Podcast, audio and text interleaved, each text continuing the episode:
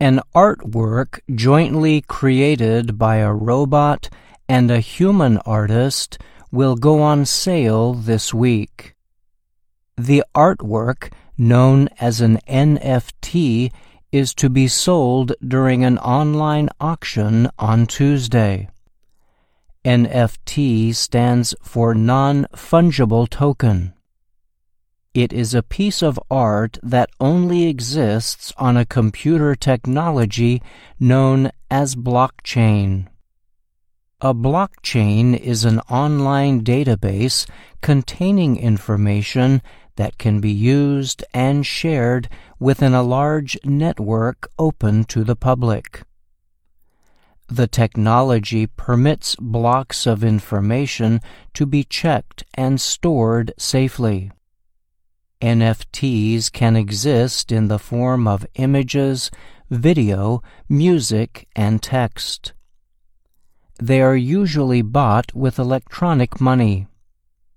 While anyone can view NFTs, the buyer has official ownership rights over the objects.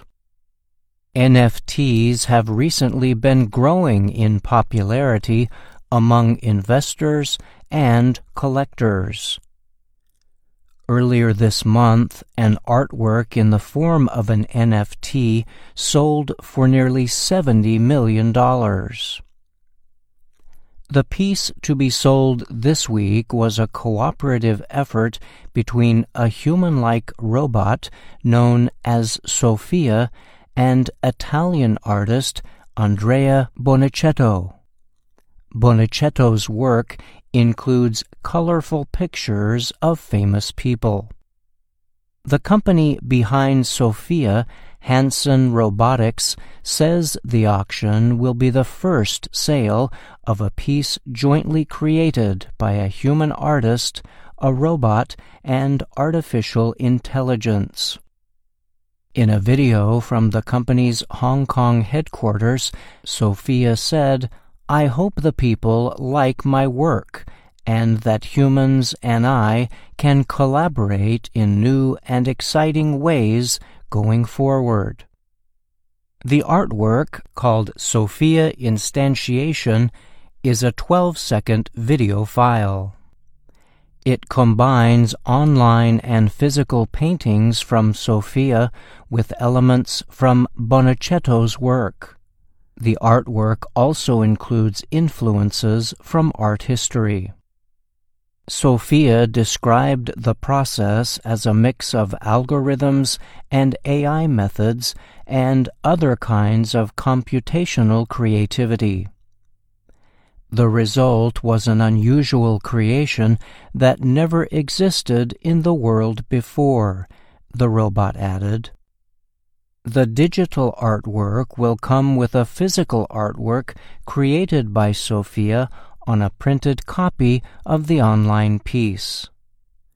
The online auction is to be held by a company called Nifty Gateway. After the sale, Sophia will meet with the buyer to study his or her face before adding a final element to the artwork. Sophia's creator, David Hanson, told Reuters news agency this part of the project will permit the new owner to have an unusual personal connection to the artwork. Bonaceto said he hopes his collaboration with Sophia will make a statement in the art world and even the technology world about the way robots and humans can cooperate in the future. Sophia's art could be a very, very important historical piece, said Pablo Fraile, a Miami based art collector and expert in NFTs. It's the first time these ideas are put together, he said. I'm Brian Lynn.